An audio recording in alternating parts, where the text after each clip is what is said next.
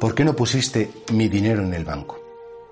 La verdad es que esta parábola siempre nos recuerda cómo el Señor nos da eh, unas gracias, nos da unos dones que tenemos que hacer fructificar.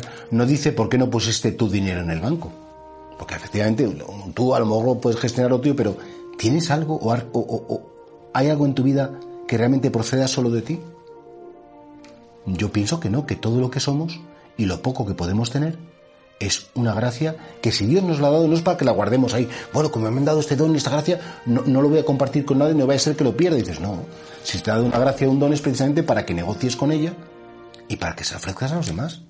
O sea, ninguna gracia es dada solo para nosotros, sino que todos los dones de Dios son pues para aquellos que viven cerca de nosotros. Y si rezas, te ha dado el don de la oración, es para que en esa oración pues también lleguen los que amas, los que te importan, se beneficien de ella. Si te ha dado el don de la alegría, pues para que esa alegría la compartas. Si te ha dado el don de saber mm, cantar o, cocinar o, ser cariñoso, todo eso no es para ti. A ti te beneficia tenerlo, como digo, pero solo te beneficiaría si la entregas y la regalas esa gracia. Las gracias que no se regalan se pierden. Los dones de Dios que no se ponen a disposición de los demás, al final se malogran y acabarás no sabiéndolos interpretar ni valorar y los perderás.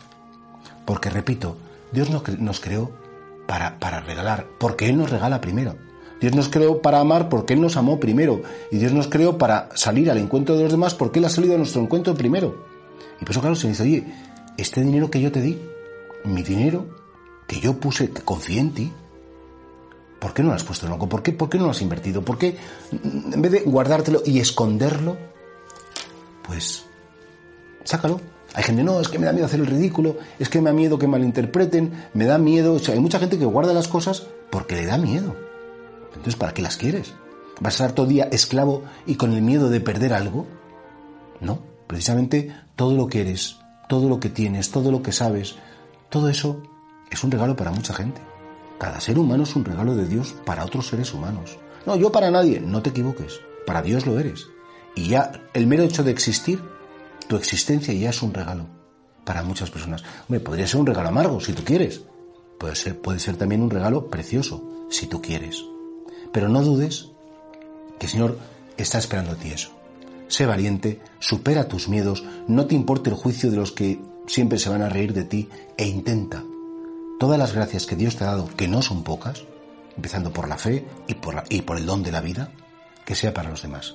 Entonces, efectivamente, invertirás bien y todo eso Dios te lo agradecerá cuando te encuentres con la eternidad. Te da gracias por invertir mis bienes en los demás.